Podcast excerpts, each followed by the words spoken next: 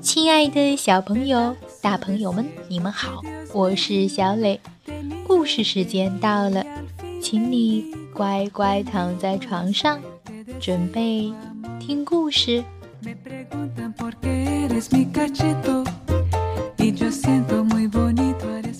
今天故事的名字叫做《狮子戴德》。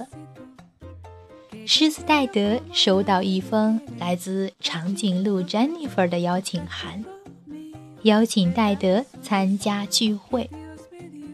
戴德兴奋极了，于是花了一整天的时间打扮自己，可到最后却被拒之门外。这又是为什么呢？一起来听故事。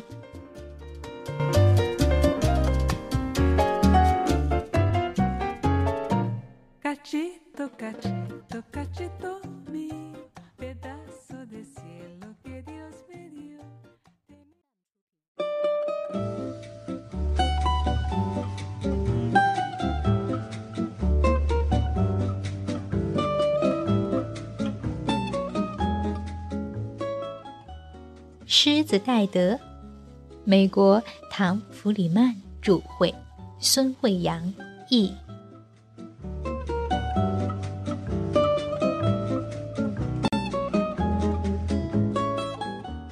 星期六的清晨，阳光明媚。狮子戴德睡醒了，伸伸懒腰，打个哈欠。哦，跳下床来。做完早操，戴德眺望窗外，眨了眨眼睛，说：“不知道信到了没有。”他穿上毛衣，朝屋外走去。信箱里有一封信，还是用昂贵的金色墨水书写的。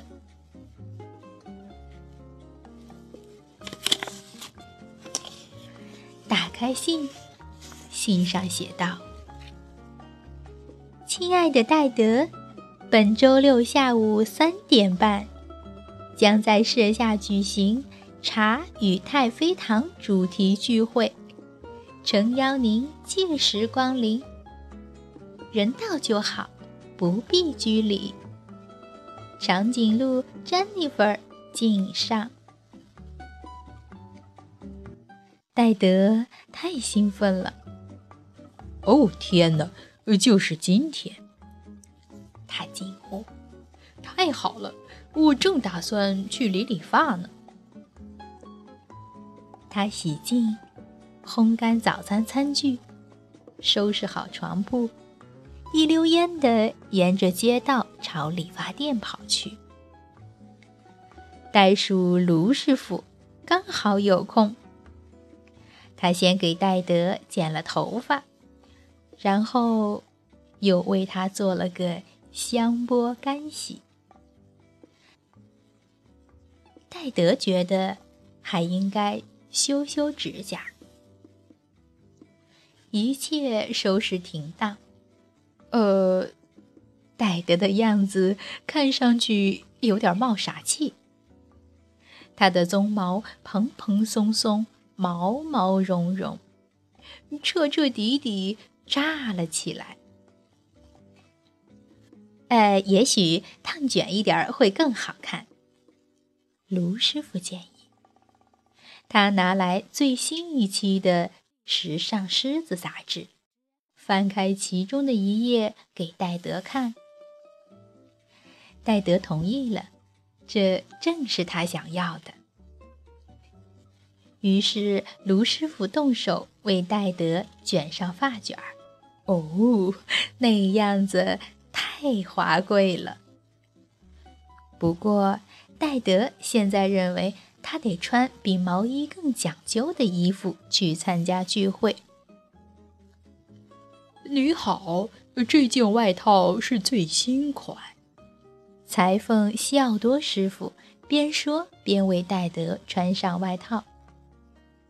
您穿可真合身，就差帽子和手杖了。仙鹤哈比会为您效劳的。戴上哈比挑选的帽子与手杖，戴德一下子变成了一位衣冠楚楚的时髦绅士。哦，快三点半了！戴德大叫：“我得赶紧去给女主人买点礼物啊！”送上一束蒲公英，再合适不过了。于是戴德朝长颈鹿詹妮弗的家走去。在此之前，戴德来过这儿很多次，对这座高大的门庭非常熟悉。他上前按响门铃，叮咚。长颈鹿詹妮弗打开门，一脸惊讶：“什么事儿啊？您找谁？”找谁？哦，我来参加聚会呀。戴德回答。哦，真抱歉，先生，可我并不认识您呀。长颈鹿女士说：“您一定是找错地方了吧？”说着，他砰的一声，把可怜的戴德关在了门外。哎，我是狮子戴德呀！戴德大吼着：“是你搞错了！”但是任凭他再怎么敲也不管用，那扇门依旧紧紧的关闭着。戴德焦急的走过来走过去，沿着长长的街区来回踱步。天空。渐渐阴沉下来，突然，呼，刮起一阵狂风，吹散了他手中美丽的蒲公英。他那顶时髦的帽子也飞向空中。更糟糕的是，大雨倾盆而下，戴德扔掉手杖，躲到一棵柳树下。但是雨水顺着柳树枝流淌下来，戴德很快就被淋得浑身湿透，头上打着卷的鬃毛也舒展开来。他脱下外套，顺手搭在柳树枝上，幸好他的毛衣一直没脱。大雨终于停了，温暖的阳光。洒向大地。戴德决定坐下来，在长颈鹿詹妮弗家门前的台阶上等待鬃毛变干。正等着，戴德发现藏身在台阶下的三朵蒲公英小花，安然躲过了风雨的侵袭。他摘下蒲公英，自言自语地说。呃，我想我可以再去试试。接着，他上前按下门铃。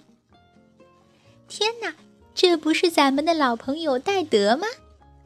长颈鹿 Jennifer 招呼着：“我们一直等你来呢，都念叨半天了。真希望你没赶上刚才那场大暴雨。”在场的每一位朋友都热情地欢迎戴德。后来，当朋友们品着茶，享受太妃糖的美味时，长颈鹿 Jennifer 对戴德提起，之前来过一位打扮得很可笑的狮子。戴德听罢，向后一仰，哈哈大笑起来，差点儿打翻了茶杯。呃呃，那是我，那个打扮的很可笑的狮子就是我呀。詹妮弗惴惴不安，竟然把自己缠在了长长的珍珠项链里。真抱歉把你关在门外，他羞红了脸说：“我保证下次再也不会发生这种事儿了。”哦，我也向你保证，再也不会打扮成时髦绅士的样子了。戴德品了一口茶，说：“从现在起，我要永远踏踏实实做自己。”